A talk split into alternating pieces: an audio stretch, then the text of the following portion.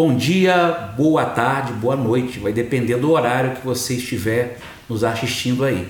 Nós somos o IVE Podcast e nós estamos aqui para ter um papo teológico. Está comigo meu amigo que faz parte da equipe fixa desse podcast teológico, pastor Eli Bastos. E nós vamos falar hoje sobre um assunto interessante. Qual a importância da teologia para a igreja? Isso aí. Qual é a importância? E a gente vai falar de teologia, vou deixar bem claro aqui, essa primeira definição desse programa para teologia, porque a gente vai usar o termo teologia para, de certa forma, educação cristã ou seja, o ensino, doutrina, ensino da palavra, é, o ensino cuja fonte primária é a Escritura Sagrada, né? é a fonte primária é, desse, desse ensino. E também deixando claro que a gente crê na inerrância, na inspiração das Escrituras, nós, a gente entende que a teologia, a verdadeira teologia, ela é sujeita às Escrituras, né? ela é serva e não senhora, como diz o McGrath. Nós entendemos isso, isso né? E é lógico que é uma teologia de matriz wesleyana, uma teologia piedosa. Nós cremos nessa na possibilidade da teologia em chamas, como diz o Martin Lloyd Jones, né, pastor Eli? Nós cremos nisso, nessa piedade, teologia com fogo, né? Teologia com piedade. E até para a gente começar aqui, eu, eu gosto muito da definição de A.W. Tozer, quando perguntam para ele qual é mais importante, a oração ou a palavra? Aí ele diz assim: é, para um avião, qual é mais importante, a asa esquerda ou a direita? Entendendo que para ele as duas coisas são importantes, né? E é verdade, oração e a palavra. E eu entendo hoje, né, para a igreja precisa, e a igreja precisa entender isso, a importância da doutrina e quando eu falo doutrina é teologia, a teologia correta, né? a sã doutrina, e também a compaixão. A igreja entender que as duas coisas andam juntas, porque uma das acusações em relação à teologia é que ela deixa pessoas áridas. A gente vai falar um pouquinho sobre é, isso, né? É. Tá? Mas já começando aqui, né, é, Pastor Eli, é, o que você entende? Qual a sua a importância de estudar teologia? Qual a importância? Então, o Coutinho, é, existem às vezes em alguns círculos, não, não é em todo lugar, mas existem círculos que é, têm um certo preconceito com a ideia de estudar teologia, porque compreende teologia como uma questão acadêmica, né? É, teologia é para acadêmicos, teologia é para teólogos, e teólogos é, é visto como aquele sujeito rodeado de livros, né? É, em uma biblioteca, sozinho, lendo ou escrevendo alguma coisa. Na verdade, isso é um equívoco de pensar teologia nessa percepção, porque é, teologia é, é o chão da igreja, é o dia a dia, é o cotidiano eu, eu, assim, como professor de seminário, eu sempre falei isso. Falei, ó, não existe teologia que não possa ser usada no púlpito. Por quê? Porque se a teologia que você tem não pode ser usada no púlpito, ela não serve para nada. não serve para nada. É, é, lógico que a linguagem é diferente, você não vai estar usando alguns termos no púlpito, mas a teologia tem que estar no dia a dia, no chão da igreja. Então, é, é, ela se torna totalmente importante e não existe igreja sem teologia. Não, não, é uma falácia imaginar. Uma certa vez eu entrei em um, um culto e encontrei um, um, uma pessoa que estava pregando, ela já estava pregando. E quando eu entrei, eu sentei bem atrás e aquilo, eu acho que eu incomodei o pregador, que o pregador ficou olhando para mim e aí ele bateu no púlpito e disse bem alto: aqui não tem teologia, não, aqui tem poder de Deus. Não, ele bateu no púlpito. E aí eu fiquei imaginando, mas o que ele quer dizer com isso? Eu não consegui entender. Então, é, não há como desassociar uma coisa da outra. Teologia e igreja, vivência, dia a dia. É, é, vida cristã, espiritualidade, oração. Não há como ser feito sem a teologia. E aí a gente vai caminhar um pouquinho para tentar explicar um pouco isso aí. A própria palavra teologia, teo, de teos, logia, discurso ou lógica, né? discurso acerca de Deus. Eu até entendo que na verdade deveria ser definido como estudo sobre Deus ou sobre aquilo que ele se deixa revelar. Uhum. Porque alguém disser que ah, eu estudo Deus, como? Uhum. Deus é impossível de ser estudado em sua essência, mas ele se deixa revelar, né?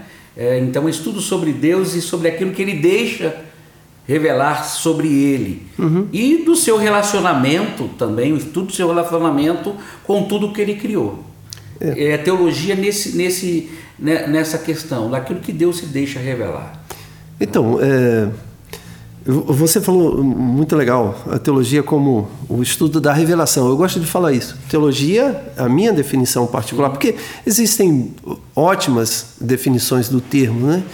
É, a questão da etimologia da palavra você colocou, né? Tel e logia ou estudo, tratado de Deus. Ok, mas eu gosto de pensar teologia como estudo da revelação. Ponto. Por quê? Porque tudo que nós estudamos acerca de Deus, ele antes se revelou.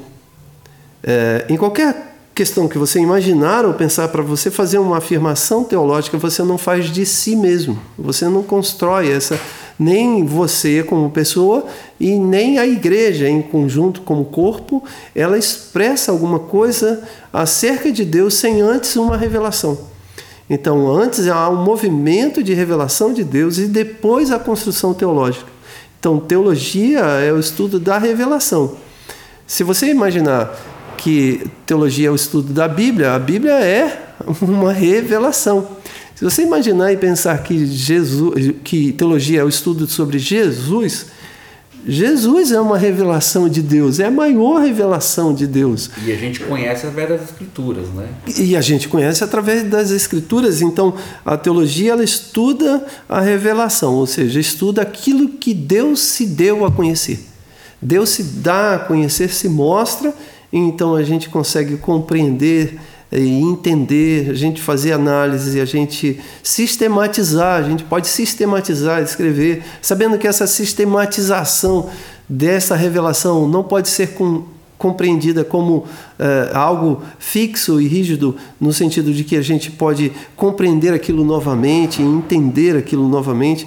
Então, a, a, a teologia ela se torna uma o estudo da revelação de Deus para nós. Eu acho interessante você falar essa questão de revelação, porque de certa forma deixa a gente humilde.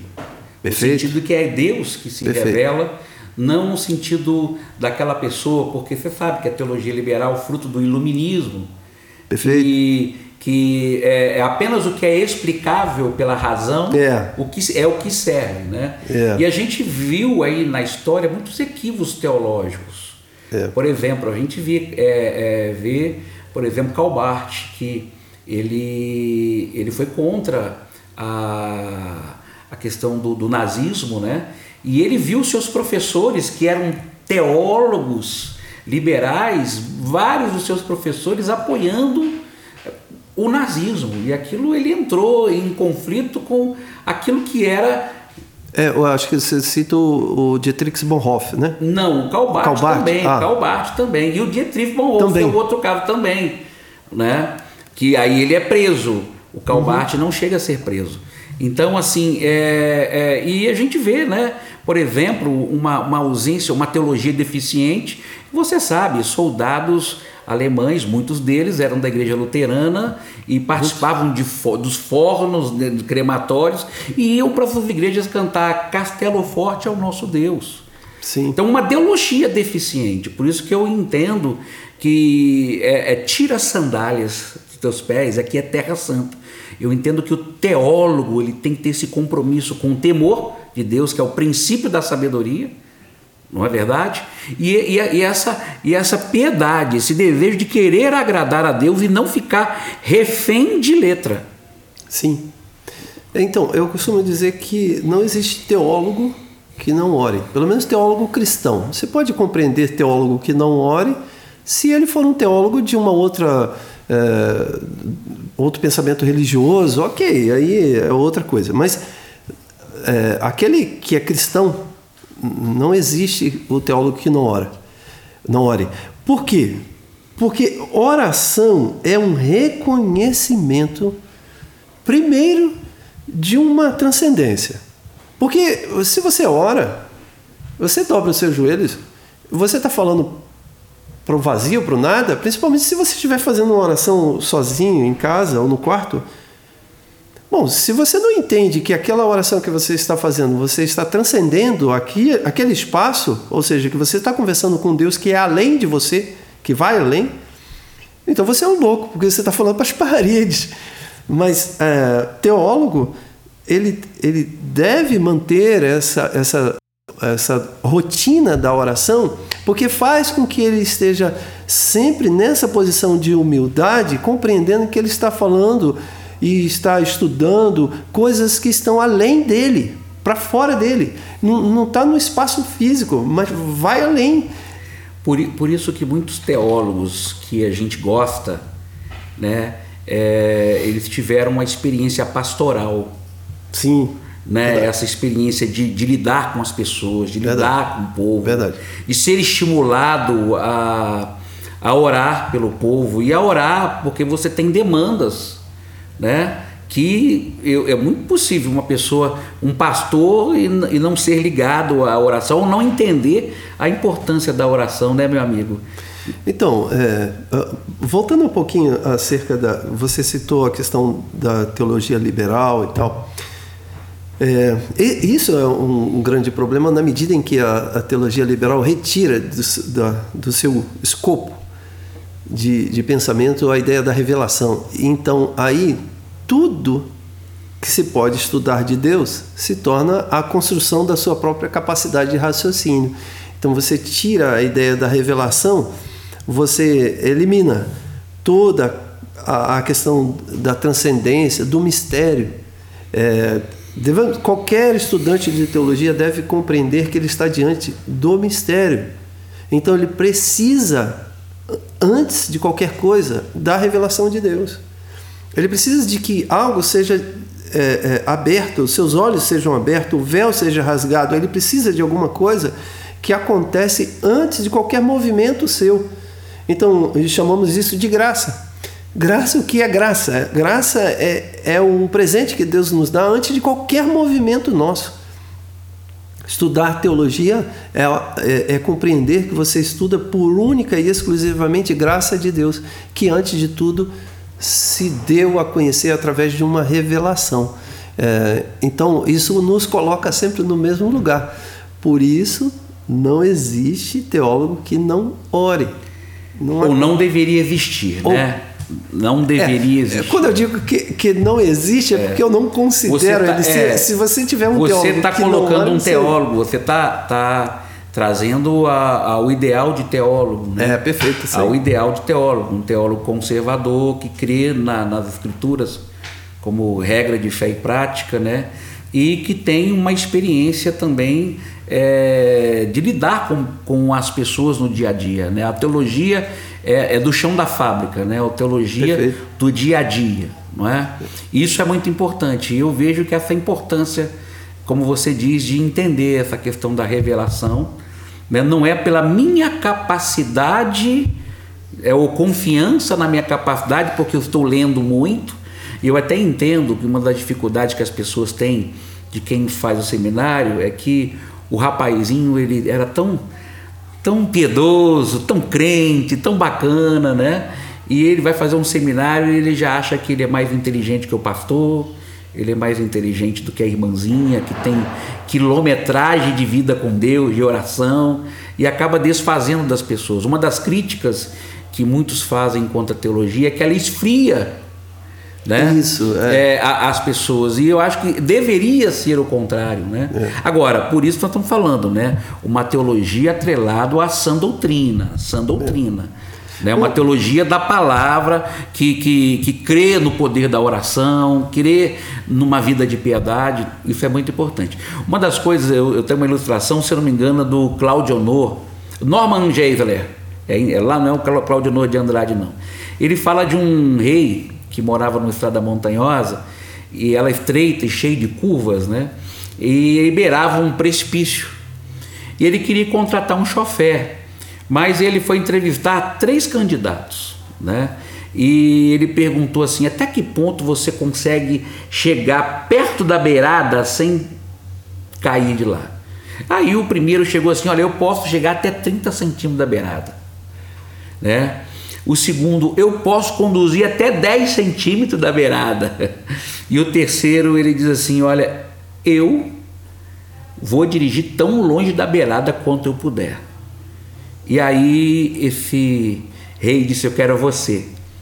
Eu tenho uma impressão que, em relação à teologia, a, as pessoas parecem que querem andar na beiradinha né, do, da, da, entre a fé e a descrença. Elas querem ir até ali o precipício. Isso é um, um, um grande problema. Eu tenho visto, é, por exemplo, hoje na internet, uma moda de desconstrução. Desconstrução é, daquilo que foi ensinado, da tradição, da sim, boa tradição sim. cristã de Agostinho, de Wesley, de tantos outros que pavimentaram um caminho né, e tiveram um entendimento da palavra Uhum. E as pessoas parecem que querem andar ali, inventar né, novas teologias. E que, como é que você tem sentido isso, meu amigo? Você é. que tem essa preocupação também que eu sei. É, eu, eu costumo dizer que a gente tem que aprender com aqueles que construíram a história da humanidade, não com aqueles que querem a destruir. É, e a gente tem muita gente hoje querendo destruir o cristianismo, a civilização cristã, a civilização ocidental, a história de todo o pensamento judaico-cristão. É, e aí existem alguns que querem aprender com as pessoas que querem destruir. Eu digo sempre: olha, não vá por esse caminho, porque a gente tem que aprender com os que construíram, não com os que destroem. É, uma, um, um, um jovem ou uma jovem que trilha o caminho da, da teologia deve compreender esse coração piedoso. E aí eu digo sempre por isso que eu sou muito apaixonado pela teologia wesleyana, porque ela, ela, ela, ela segue exatamente isso, ou seja, você é profundamente teológico, você é profundamente arraigado no, nos, nos conceitos teológicos, porém você também é profundamente temeroso ao Senhor, com o coração temente e agarrado à piedade. É, então, a teologia, nesse sentido, a teologia wesleyana, ela, ela quer resgatar isso, ela não, ela não quer pensar uma, uma teologia superficial, rasa, não, ela quer ir no profundo. Porém, ela vai sabendo que este profundo é a revelação de Deus para a sua vida. Então você, você fica até confiantemente seguro de fazer perguntas, porque você quer saber, você quer compreender mas você quer compreender em Deus, não pela sua própria construção, não por aquilo que você imagina. Você quer compreender as coisas que Deus tem para nós. Aliás, é, se os jovens que estiverem nos ouvindo, rapaz, compreender isso, eu queria encher o seminário de, de, de jovens, de meninos e meninas que querem aprender uh, os pensamentos e o postulado cristão, mas entendendo que isso vai levar ele a orar mais, não a orar menos.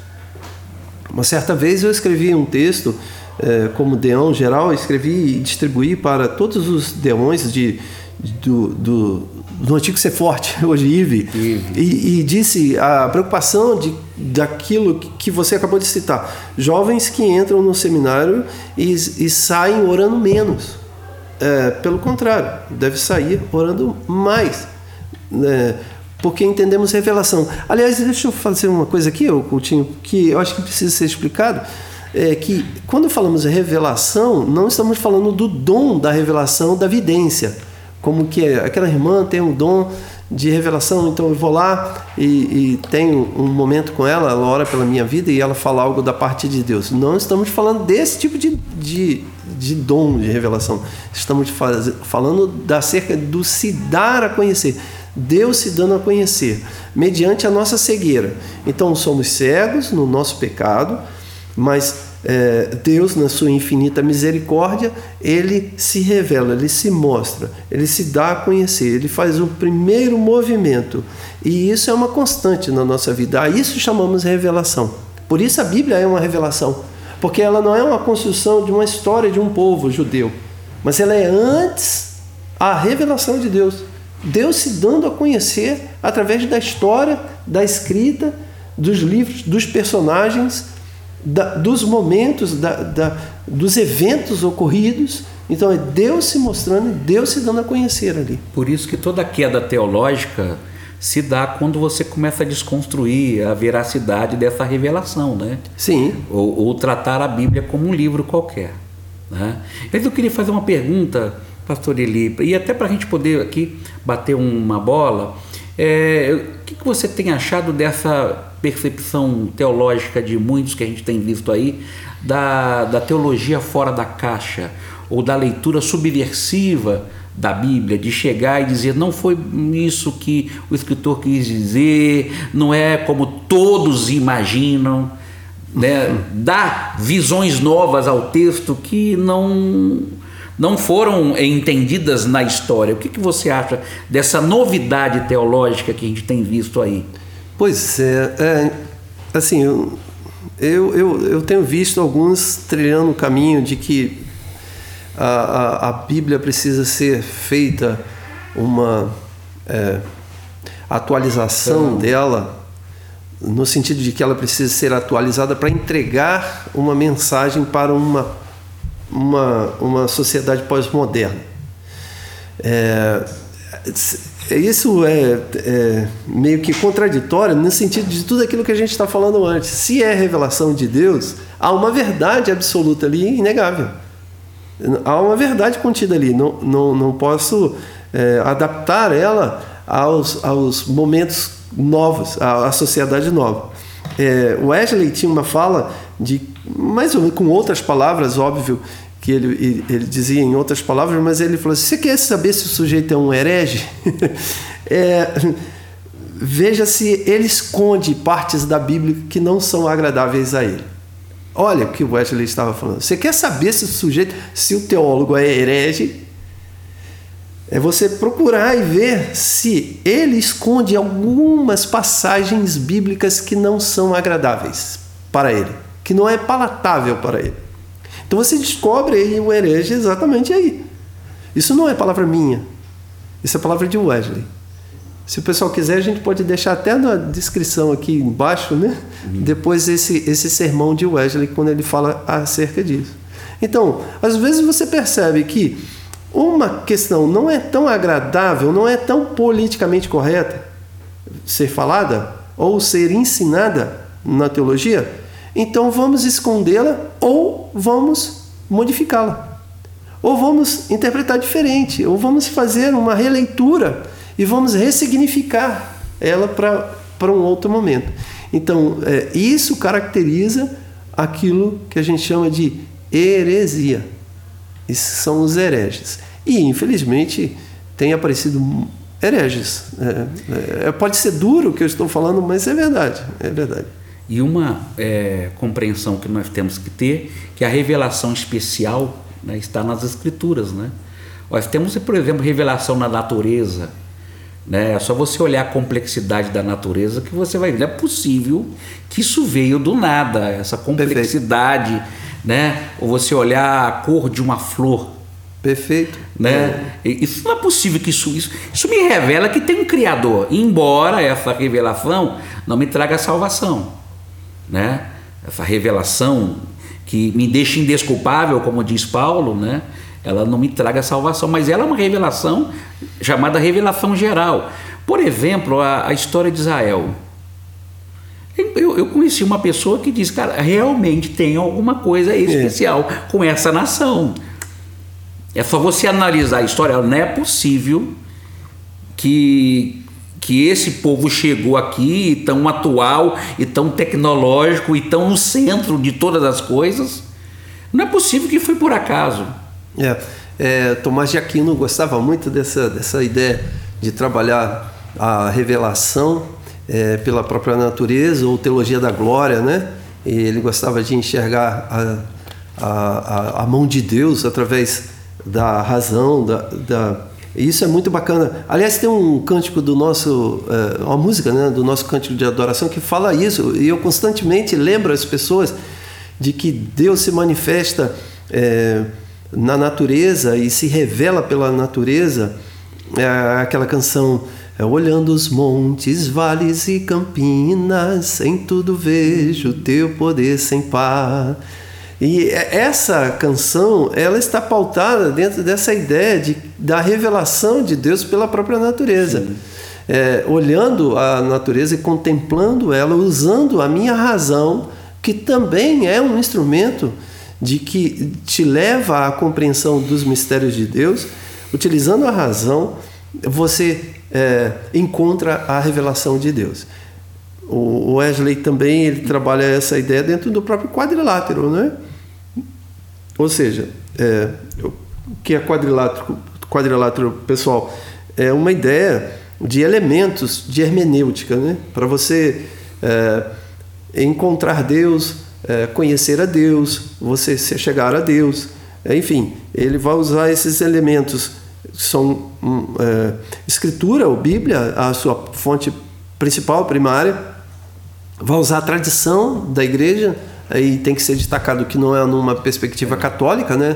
Não é uma tradição na perspectiva católica, mas é uma tradição no sentido do seguinte: bom, se teve homens para trás que falaram da parte de Deus, por exemplo, citei dois aqui, Wesley e Tomás de Aquino, então eu tenho que ouvi-los. É, então eu, eu, o que eu estou fazendo com isso? É uma tradição que eu estou carregando, né? Então é, tem a tradição, a escritura, a tradição experiência e razão. Então, tudo isso leva a uma compreensão de Deus, um, um, entendimento de Deus.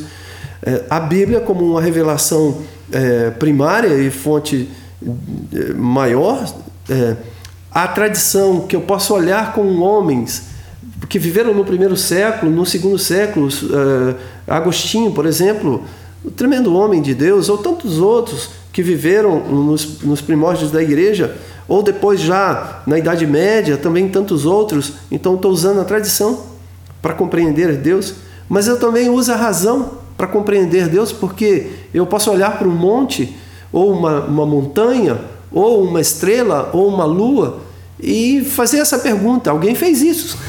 Ou a matemática, ou a matemática, álgebra, ou a medicina. Exato, ou a medicina. Então eu posso usar a razão e falar: peraí, tem que ter uma mente inteligente. Tem uma ordem. Né? Uma ordem, uhum. alguma coisa que criou. Então você usa a razão.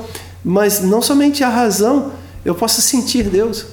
Eu posso experimentar Deus, eu posso degustar de Deus, eu posso ver Ele tocando no meu coração. Ó, provar e ver de Ó, provar e ver de é que o Senhor é bom. Então eu posso experimentar de Deus e sentir Ele no meu coração. E aí o, o, o sentir no coração não é uma questão somente de razão, mas é um sentimento. É, por isso eu gosto de falar da ortopatia, né? Eu gosto de falar da ortodoxia, da ortopraxia, mas também da ortopatia. Ou seja, ortodoxia, o ensino correto, a ortopraxia, a prática correta, mas também a ortopatia do ensino correto, ou melhor, sentimento, sentimento. correto. Isso tudo nos leva a uma, uma compreensão da revelação de Deus maravilhosa. Uma, uma outra coisa que é muito interessante também nesse nosso assunto é que todos os avivamentos que a gente é, lê na história, né? E eu quero participar de um, de um grande avivamento. Você eu tem, também. Eu quero participar Rapaz, de um grande avivamento. Você sabe que eu oro por isso. Cara. É. E todo o avivamento, eu, eu, eu tenho um desejo de ver jovens envolvidos com a palavra, sabe? Um desejo de, de, de aprender, de, sabe, de querer mais. A gente vê, por exemplo, o avivamento do, do rei Josias, né? na época do rei Josias lá na Bíblia, né? Foi marcado por uma volta à palavra, a redescoberta do livro da lei, como sim, que foi sim. Sim, importante, né? O tempo de Esdras, de Neemias, aquela a, aquele desejo de saber a vontade de Deus. É, o que, que Deus tem, o que, que Deus quer fazer, né? todos os, os avivamentos genuínos tiveram esse desejo por obediência. E como obedecer a Deus? Através das Escrituras. Não existe outra maneira de querer obedecer a Deus que não passe pelas Escrituras, né? Mas interessante que também, até nos, nos, aviva, nos movimentos, vamos colocar agora como movimento, é, ressuscitou algum tipo de doutrina importante, né, de teologia. Por exemplo, na Reforma Protestante, justificação pela fé. Né? E no metodista, metodismo wesleyano do século XVIII, a doutrina da santificação. Maravilha. Fala um pouquinho o que, que você entende dessa doutrina de santificação de John Wesley é, e qual a importância dela, porque a gente vê aí o movimento pentecostal, mas o movimento pentecostal deve muito a Wesley ou não? Eu gostaria que você falasse isso para nós. É, eu acho que é, deve bastante. O movimento pentecostal deve muito a Wesley. Deve no sentido não de obrigação de pagar algum tributo, mas no sentido de que foi extremamente influenciado. Por quê? É, porque Wesley é um dos primeiros teólogos a trabalhar a experiência como fonte de testificação de Deus. Também é muito difícil é, sistematizar a, a, experiência, ou seja, é, escrever alguma coisa sobre a experiência, porque eu tive minha experiência de batismo com o Espírito Santo. Se alguém me pedir para eu escrever o que me aconteceu naquele dia, vai ser muito difícil. Eu acho que contigo também. Como é que a gente vai, vai escrever o, o, aquele sentimento que a gente teve naquele momento? É indescritível, não tem como. Mas o Wesley foi ousado em tentar sistematizar, mesmo assim com muito cuidado. Então, o movimento pentecostal se torna devedor a Wesley, porque se o movimento pentecostal do século XIX para o século XX, aquela viradazinha, né? aquele começo do século XX, ele, ele é, é, trouxe a ideia da experiência, do experimentar Deus no coração, tanto que uh, qualquer uh, reunião pentecostal você observa a, a, a, as manifestações de emoções e e eu não sou contra nada a emoção. Tem gente que fala assim, ah, isso é emoção. Eu falei, cara. Existe um não... componente emocional é, tem na que vida ter, cristã. mas tem que é? ter, tem que ter. Não, não tem como você estar diante de Deus e você não sentir alguma coisa que emocione o teu coração. Tem que ter.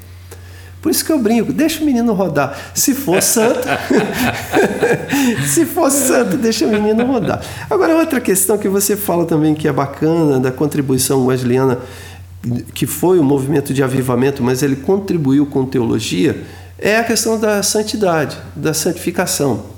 O, Wesley também contribuiu em inserir a santificação dentro da soteriologia. Olha só, o pessoal de casa, para não ficar muito, muito acadêmico, né? Soteriologia é a doutrina da salvação, ou seja, dentro da teologia sistemática, é, a teologia sistemática é, é, é dividida ou, ou, ou, sistematizada por temas, né? Então, ela, ela, dentro dos temas tem a salvação. Como se processa a salvação? Como se dá? É óbvio que responder essa pergunta, mais uma vez, tem que ser entendido que estamos estudando a revelação de Deus, então somos dependentes de Deus o tempo todo, porque responder isso tem que ter humildade porque estamos entrando em campo é, é, sagrado, vamos dizer assim. Então, como se dar a salvação? Como que se é, como que se, é, se pode dizer acerca do salvo? Como que foi o experimento ou a experiência da salvação?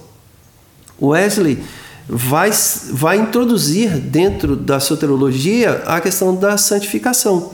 Isso porque todos todas as correntes teológicas, seja calvinistas, arminianas, eh, católicas eh, e wesleyanas e pentecostais, cada um compreende como se manifesta a salvação.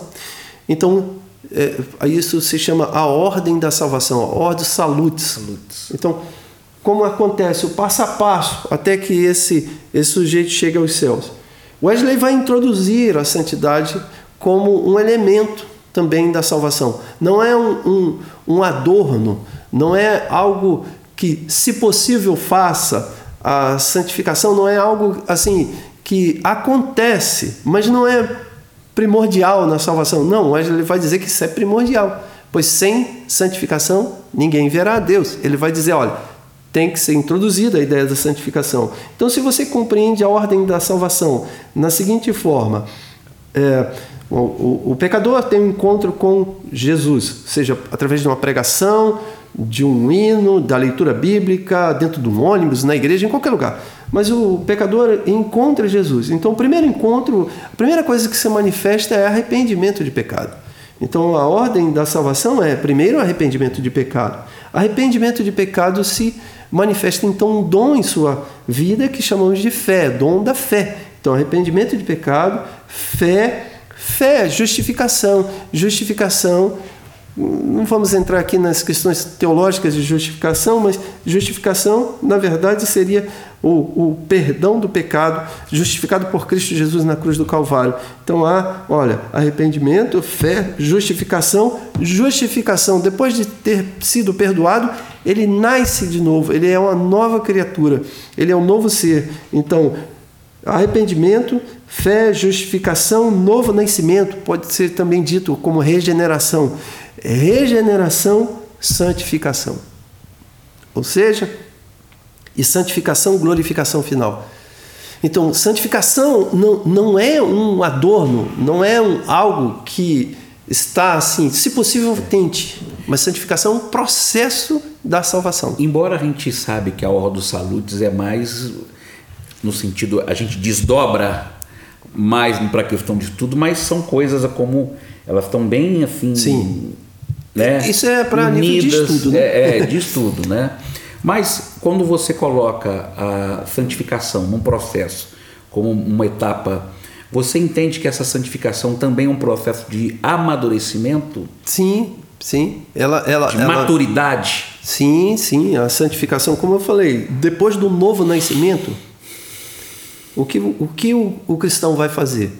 Buscar a santificação. Só que não pode ser entendido buscar a santificação como um, uma obra sua. É porque você está cheio do Espírito Santo, você está cheio de Deus, está cheio de Jesus, você é uma nova criatura. Então, o Espírito que está no teu coração te leva à santificação.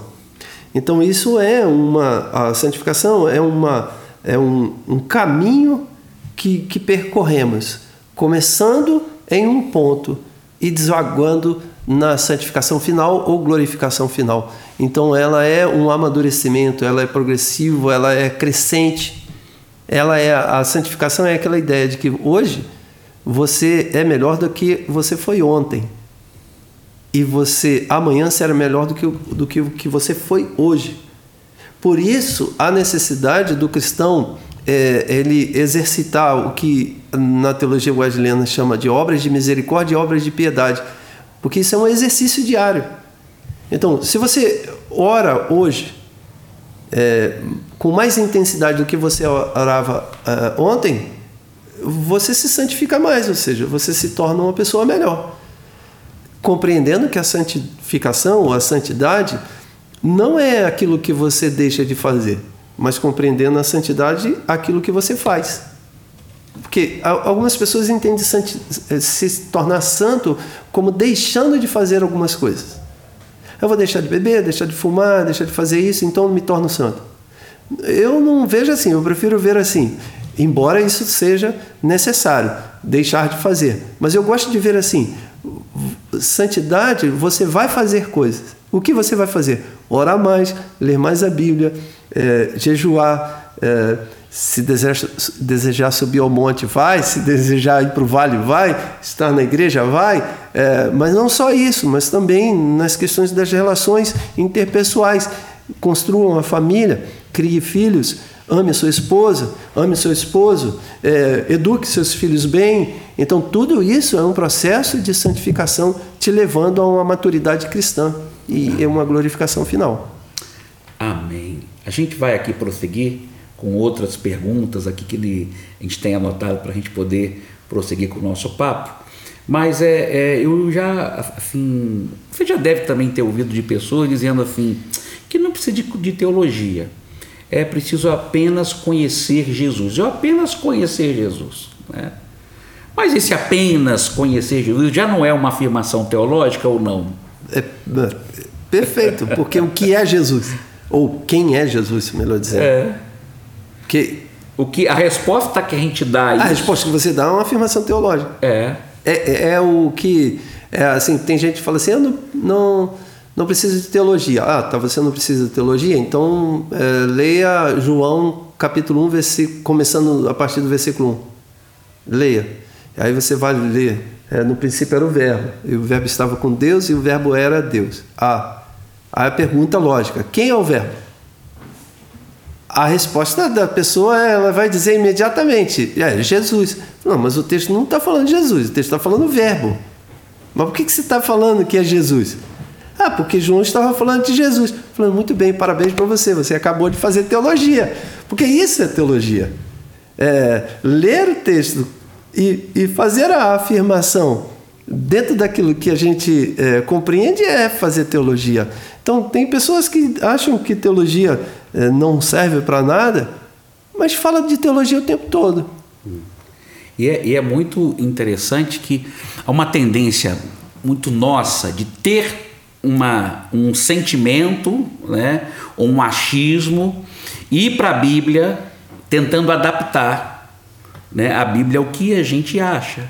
Né? Por exemplo, a pessoa quer ver uma questão que é uma questão teológica, a pessoa diz o seguinte: bom, eu não, não acho que um Deus de amor vai mandar pessoas para o inferno.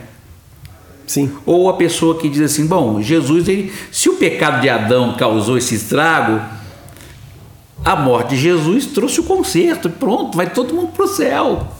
Que é uma visão universalista, né? Que no final das contas, é, todo mundo vai para o céu. E é uma questão para nossa carne, é uma questão até interessante, né? Olha, já que eu vou para o céu, vamos viver do meu jeito, já está tudo garantido, né? Não, eu não preciso lidar com as tensões, com os pecados e tal. Né? Só que o universalismo é uma fraude, porque a Bíblia fala de inferno, de lugar de tormento. Né? E, e o que, que você acha dessas pessoas que elas adaptam a Bíblia de acordo com a necessidade delas? O que, que você poderia dizer, É, então, meu amigo, disso? é, assim, deve ser compreendida a salvação como é, libertação, ou, melhor dizendo, compreender a salvação como liberdade. Salvação é liberdade, é você ser livre. Só que não existe liberdade que não, há, que não haja responsabilidade. Então, você é livre, se você é livre, você é responsável. Então, se Deus te liberta, ele te responsabiliza também por essa libertação. Isso por quê? Porque, como você falou aí, existem pessoas que falam assim: ah, Deus não vai, no final das contas, Deus não vai jogar ninguém no inferno. Ora, a pergunta é: quem é que joga a pessoa no inferno? É Deus? Não, é lógico, é a própria pessoa que se lança no inferno. É, e aí, a- alguns compreendem equivocado como vai é, amaciar né, e maquiar a palavra para que ela se torne mais palatável ao mundo politicamente correto, ela vai cair por essa ideia universalista, dizendo que, não, no fim das contas, todo mundo vai ser salvo. É sutil, né? Eu não preciso evangelizar, eu não preciso orar, eu não preciso ler Bíblia, tá tudo. Pois é, já. mas aí, é. aí é o que eu falei. Se você pensa assim, você não se sente responsável por nada. Bom, se você não se sente responsável por nada, você não é livre. Porque liberdade, liberdade não é fazer o que você quer. Liberdade é você dizer não. Entende? Liberdade é, não é você querer fazer o que der na telha. Aliás, o caminho mais rápido para a escravidão é você dar vazão aos teus instintos. Caminho mais rápido para você, o caminho mais rápido para qualquer um é, é, se escravizar, é ele dá vazão. Eu costumo dizer que a maior condenação que Deus pode dar a nós é deixarmos andar por nós mesmos, É isso. pelos nossos próprios caminhos, né? Você quer ver um, um cara se tornar é, rapidamente escravo? Ele fazer o que ele quer. Ah, Porque a pergunta é: o que que você quer fazer? O que você quer fazer com se for lhe dado liberdade? Na grande maioria das vezes, o que ele quer fazer é dar vazão aos seus desejos mais primitivos. Então ele quer fazer só besteira. É, porque se você pergunta para ele o que você quer fazer com liberdade, ah, eu quero construir uma boa família. Ué, mas você já não tem isso. Ah, eu quero, eu quero viver uma vida santa. Ué, mas não é isso. Então, mas se você pergunta para alguém, principalmente isso acontece muito com um adolescente. Se pergunta para um adolescente assim, que vive dizendo, eu quero ser livre. Você pergunta para ele, mas você quer fazer o que com, com essa liberdade? Ah, eu quero fazer o que eu quiser. É, o que, que você quer fazer? É, se você fizer uma avaliação, você vai perceber que a pessoa deseja fazer as coisas mais toscas, mais terríveis. Então, você está dizendo que você está num caminho direto para a escravidão, porque essas coisas toscas, terríveis, vão te aprisionar. É, então, o caminho mais rápido para a escravidão é, é soltar os seus instintos, os seus instintos carnais. Solta ele, você se torna um escravo. Mas quando você recebe de Deus a liberdade, você recebe o poder para dizer não ao pecado. Então você é livre, você não é aprisionado por ele. Você não é aprisionado pelo pecado mais porque você pode olhar para o pecado e dizer assim: não, eu não quero. Então você é livre, porque você tem escolha. É, é, liberdade que não tem escolha não é liberdade, é escravidão. E aí tem a ver com aquela ideia de que é, as, Deus lançou a pessoa no, no inferno. Não, Deus não lançou, a pessoa escolheu ir para lá. Porque Deus lhe deu liberdade.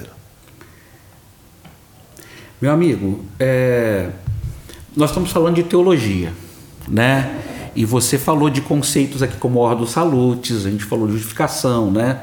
É, e tantas outras coisas desse conceito teológico. É, vamos lá, vamos, a primeira pergunta dentro disso tudo que nós estamos aqui falando é: a teologia, na sua opinião, tem sido visto como uma coisa chata, meio etérea, metafísica e sem sentido prático para a vida? Parece que ela tem sido vista assim. O que fazer? E o Leo Sperry Schaefer, na teologia sistemática dele, ele diz que o bom médico, né, o médico, ele tem um bom livro especializado na área dele, de consulta, ele tem uma biblioteca, né? E aí ele faz uma crítica que muitos pastores, eles não possuem uma teologia sistemática sequer nas suas prateleiras. Até o aluno, por exemplo, do Ceforte, é, aquela visão, não, eu vou estudar teologia, os três, quatro anos é teologia. O resto é pé no chão e teologia não tem nada a ver com isso. Eu, eu por exemplo, eu entendo e eu gosto muito do conceito do Martin Lloyd Jones, que eu creio que nem é dele, ele cita alguém, mas ele aplica naquele livro Pregação em Pregadores, da teologia em chamas. E ele, ele ensina os seus, uh, ali nas suas palestras, nesse livro, da necessidade de quando você prepara uma mensagem expositiva, em toda essa mensagem tem uma doutrina. Uhum. Sim. Essa preocupação com as doutrinas principais. Hoje você vê muitas pregações coach, é você e tal, aquela coisa toda que estimula, né? E a Bíblia diz que nesses últimos tempos, o apóstolo Paulo dizendo que não suportarão a sã doutrina. Uhum. E as pessoas se cercariam de mestres segundo as suas próprias concupiscências.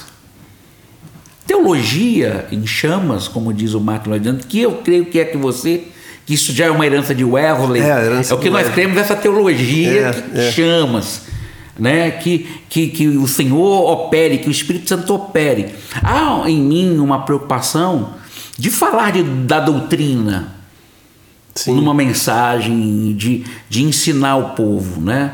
E aí eu quero dizer para você como fazer para mudar essa situação no sentido de a gente fazer com que pastores passam a amar a teologia, os membros passam a amar a teologia, ou é um caso perdido?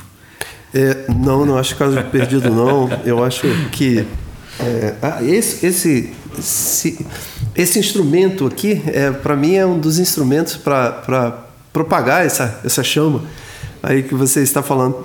Mas, olha, Coutinho, é, primeiro eu queria dizer uma coisa.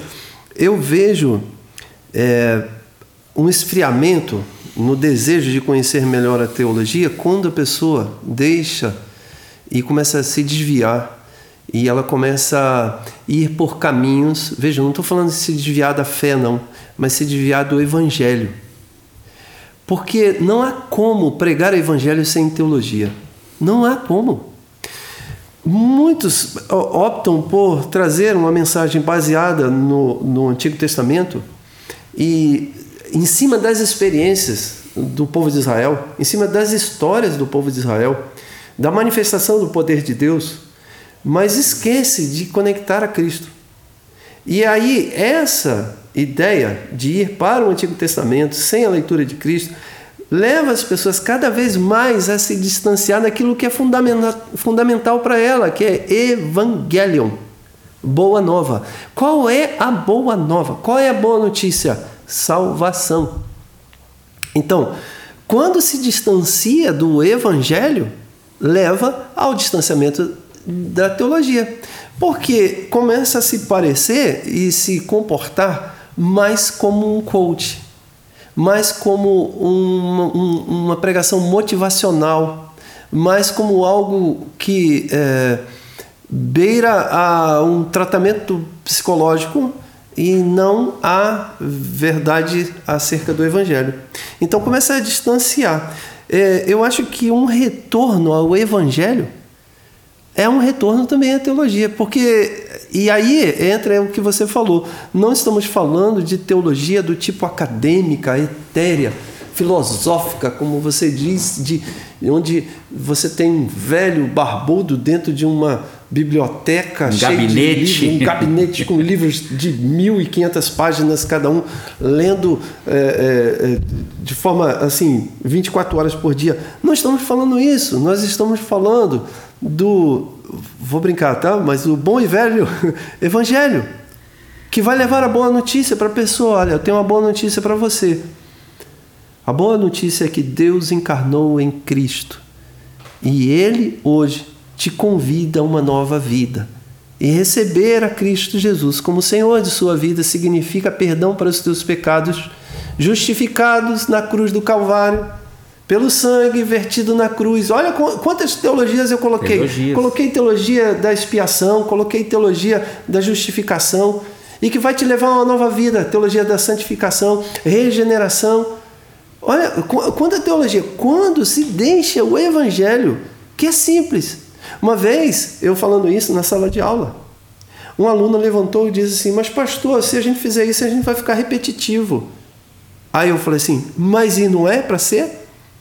Não é a fala do apóstolo Paulo, falo ou digo para vocês sempre as mesmas coisas, porque isso é para a segurança vossa? É, mas eu até vou falar uma coisa aqui interessante: o repetitivo é se você trabalhar com esse material sem uma ação do Espírito Santo. Se você uhum. ficar uma pessoa acadêmica. Agora, por exemplo, essa visão que você está tendo, o Martin Lloyd Jones, que, por exemplo, é, tinha, e ele tem, se eu não me engano, são 14 volumes só de Romanos. Ele pregou expositivamente, se eu não me engano, às sexta-feiras, na capela de Westminster, se eu não me engano. Romanos, e tem ali um versículo. E, uhum. e, e, se você lê Romanos, não é a figura de um cara repetitivo. Sim, você lê, é, a, a, é na verdade, as mensagens do Martin Lloyd Jones, né, na verdade, né? E também a epístola. Não. e não é repetitivo. Se tem uma coisa que não é repetitiva, é aquilo ali. É, é muito complexo. Então, um versículo você tira uma mensagem de, de duas horas e, e, com, né, e com consistência. Por isso que tem que alinhar, é igual eu falei, teologia em chamas. Tem uma outra coisa também, o Kevin Van Hooser, ele tem um livro chamado Pastor como teólogo público. Não sei se você já leu não, não. esse livro. Mas ele eu fala do título. Ele, não, é excelente. Aí até uma aí um, uma dica de livro. E a gente vai trazer livros para também dar dica nos próximos podcasts. Sim. Vamos trazer livros e vamos fazer aqui, né, dar uma dica. Mas ele diz o seguinte: o grande problema dos pastores é que eles deixaram a teologia para as academias, para os seminários. Isso, isso. Eles deixaram a teologia lá e foram para as igrejas dizendo: não, teologia é assunto para lá. Isso. Não é assunto para a igreja, é assunto para a academia. Então, os acadêmicos ficaram com a teologia e o pastor ficou com a prática. Uhum. Mas que, que não deveria ser assim. Né? A teologia precisa ser trazida, o ensino. E, e, e, quando eu falo da, nós falamos de teologia, aqui nós estamos falando de um, de um princípio bem básico de teologia. Que a gente pode até é, é, fazer até um resumo, como aquilo que Paulo diz de sã doutrina.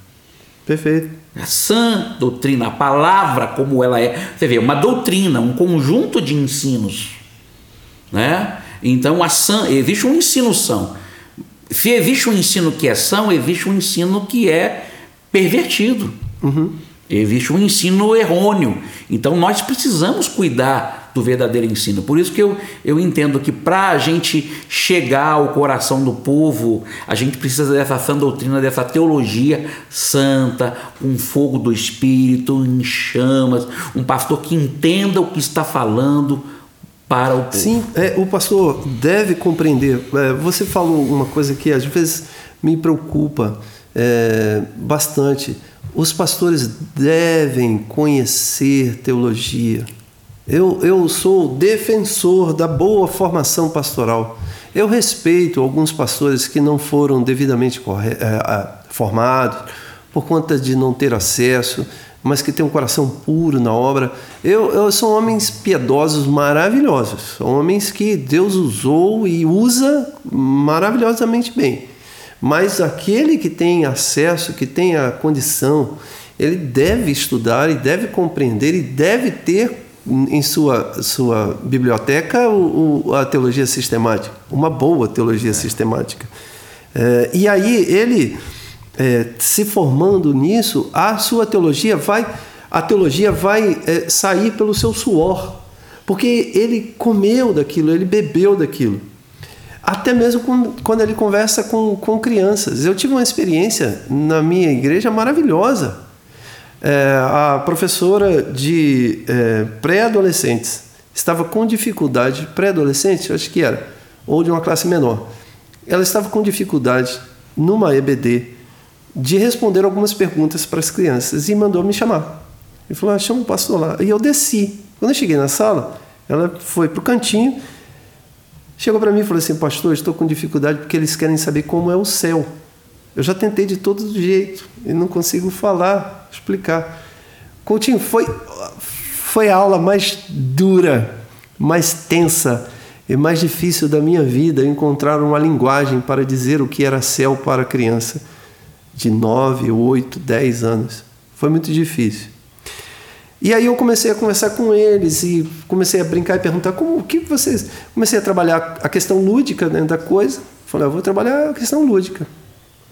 E aí eu, eu falei assim, bom, é, o que o que vocês mais gostam de fazer? Cada um começou a falar o que gostava de fazer e tal. E eu fui usando aquilo como uma metáfora para dizer que o céu teria essas coisas de uma forma é, eterna e a gente vi, viveria essa paz. Só que eu fui surpreendido, Coutinho, por uma pergunta de uma que tem a ver com teologia, totalmente. E a gente se, a gente é, é, se é, a gente se arrebenta para tentar responder dentro da, da questão acadêmica. A pergunta da menina foi é o seguinte, não foi nem bem uma pergunta antes. Antes eu Preciso explicar. Essa menina, a mãe dela morreu no parto dela. Ou seja, ela não conheceu a mãe porque a mãe morreu quando ela nasceu.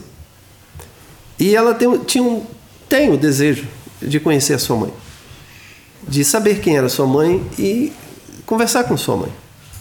E aí ela, perdão, ela virou para mim e falou assim: Eu vou ver minha mãe. Aí, caramba, isso. Eu fiquei assim, meu Deus. Eu fico lá estudando os livros para tentar responder isso aí. A gente vai reconhecer, não vai? A gente vai saber, não vai? Eu não tinha como para falar para aquela menina que, que não. Eu disse que sim, você vai ver a, a sua mãe. A coleguinha dela do lado olhou para ela e falou: Você vai ver a sua mãe. E elas se abraçaram e começaram a chorar, as duas. Então, Dizer que teologia deve ficar no, canto da biblioteca é uma covardia, porque você não dá acesso à criança que tem, às vezes, é, é, embate já no seu coração para compreender o que é a eternidade. Então, teologia deve estar no púlpito e deve sair no seu suor. Você fala, isso vai vibrar em você. Um dos temas que nós vamos debater e trazer no próximo, nos próximos né, podcasts será sobre o céu. Oi, maravilha. Nós vamos trazer, vamos falar um é, pouquinho. É, Red Pill, sobre, né? Como é que o pessoal gosta é, de falar, não é isso? Entendeu? É, nós vamos falar. É, então, já estamos aqui no, no, nosso tempo final. A gente vai fa falar mais sobre a importância da teologia em próximos. Vamos elaborar algumas perguntas. A teologia não é chato. Não, teologia, teologia é maravilhosa. Né? O John Piper diz que teologia não é chato. Chato ele diz uma outra coisa lá. Chato é, é esses programas de televisão. Ah, isso é chato ele... demais. a teologia é bênção, né? É, Big Agora, a gente precisa entender que a teologia, ela precisa... O conteúdo não muda, mas ela precisa ser adaptada na sua forma para uma linguagem atual. O problema foi, é que a gente o que aconteceu com as crianças. Quer ficar numa linguagem rebuscada, numa isso. linguagem distante que ninguém entende isso. nada. Isso. É isso aí. Então cabe ao, ao, ao pregador, o pastor, o aluno, a, a teologia trazer para dentro do coração, né? E eu gosto muito de, um, de uma frase aqui, de um, de um comentário do Martin Lloyd Jones sobre Robert Murray McCheyne, acho que é assim que se pronuncia é um pregador da Escócia do século XIX. Olha o que ele fala. É comentário geral que quando aparecia no púlpito, mesmo antes de dizer uma única palavra, o povo já começava a chorar silenciosamente. Olha só. Pode chegar. Só de chegar. é. Por quê? Por causa desse elemento de seriedade. É palavra de Deus. Palavra de Deus. Todos tinham absoluta convicção de que ele subia no púlpito, vindo da presença de Deus e trazendo uma palavra da parte de Deus para ele. Sei. Né? Então isso é, é muito interessante. Que a gente seja é, homens que, que tenham piedade, isso. paixão, a boa teologia, a sã doutrina para a gente passar para o povo. Meu amigo, as considerações é, finais para a gente estar tá terminando mais esse podcast abençoado. Ah, eu só agradeço, agradeço o pessoal aí. Agradeço que foi bom demais. Espero que tenha sido bacana para o pessoal. Então a gente vai estar aqui na próxima. Amém. Eu quero agradecer a equipe técnica aqui, o Rodolfo e Sandra. Anotei que no outro podcast ah, eu falei errado, né? E estão conosco aqui né? Quero agradecer a Deus pela vida de vocês. Também está aí o pastor Newton Júnior, está conosco aqui, pastor abençoado, Deus te abençoe. E o pastor Aguinaldo, que é o nosso secretário é o nosso geral chefe. de educação cristã, o nosso chefe. Nosso chefe. E, e, e idealizador desse projeto, né? A gente está aqui porque Deus colocou no coração do pastor Aguinaldo esse projeto que fosse depender. O gestor é isso, né? É. O gestor faz acontecer. Que depender da gente, a gente ó, é etéreo, metafísico. É. Não, é, não, é. o gestor faz acontecer. É. E, e, eu louvo a Deus pela vida do pastor Aguinaldo, que está aqui com a gente. Né? Que Deus te abençoe. E nós vamos terminar. Amém? E eu gostaria que a gente terminasse com oração. Amém. Ore. Ore por nós, pastores, para que Deus use é, esse esse podcast, também para o seminarista, que entenda que a teologia vai ser para a vida toda. E o estudo não para no seminário, o estudo é para a vida toda. Então, invista em bons livros, invista né, na sua formação, é, e a formação é para a vida toda. Eu, eu para a gente terminar, eu li um, por, uma, um post, né, uma postagem no, no Facebook que uma pessoa disse assim: é, uma grama de amor vale mais do que 100 toneladas de livro, algo assim. né? Eu, também, eu, boa, legal. Uhum. Mas você vai operar é, a sua filha com um médico que tem só 100 gramas de amor e não tem nenhum preparo? Não, não dá, né? então é 100 gramas de amor, mas também um estudo sério para trazer uma palavra para o povo, na é verdade? Isso aí, verdade. Amém. Amém. Vamos orar então. Vamos então vamos agradecer. orar. Senhor, em nome de Jesus, nós te louvamos e bendizemos por esse tempo que passamos aqui Queremos nesse instante entregar as nossas vidas, declarando que somos dependentes completamente da revelação, da tua vontade, pois o Senhor nos amou primeiro e queremos devolver isso, Senhor, em serviço. Em nome de Jesus, lhe pedimos que o Senhor desperte os corações dos teus filhos que estarão assistindo, ó Deus, Amém. que sejam despertados por essa paixão, o desejo de conhecer cada vez mais a tua palavra, o evangelho do teu filho. Ó Deus, e assim se colocarem como instrumentos de proclamação da chegada do teu reino entre os homens. Desperte também, ó Deus, o coração de, de pastores, que eles sejam sempre cheios da tua graça, do teu favor, do teu espírito, homens que trabalham, ó Deus, incansavelmente para proclamar o teu evangelho. Ó Deus, no nome de Jesus, que eles sejam abençoados por ti, Senhor, despertando os corações, avivando a fé e a esperança a fim de que tudo seja para a glória do teu nome. Oração que lhe fazemos no nome santo de Jesus Cristo oramos. Amém. Amém. Amém. Curta o nosso canal e compartilhe, né? Isso é muito importante. Deus te abençoe.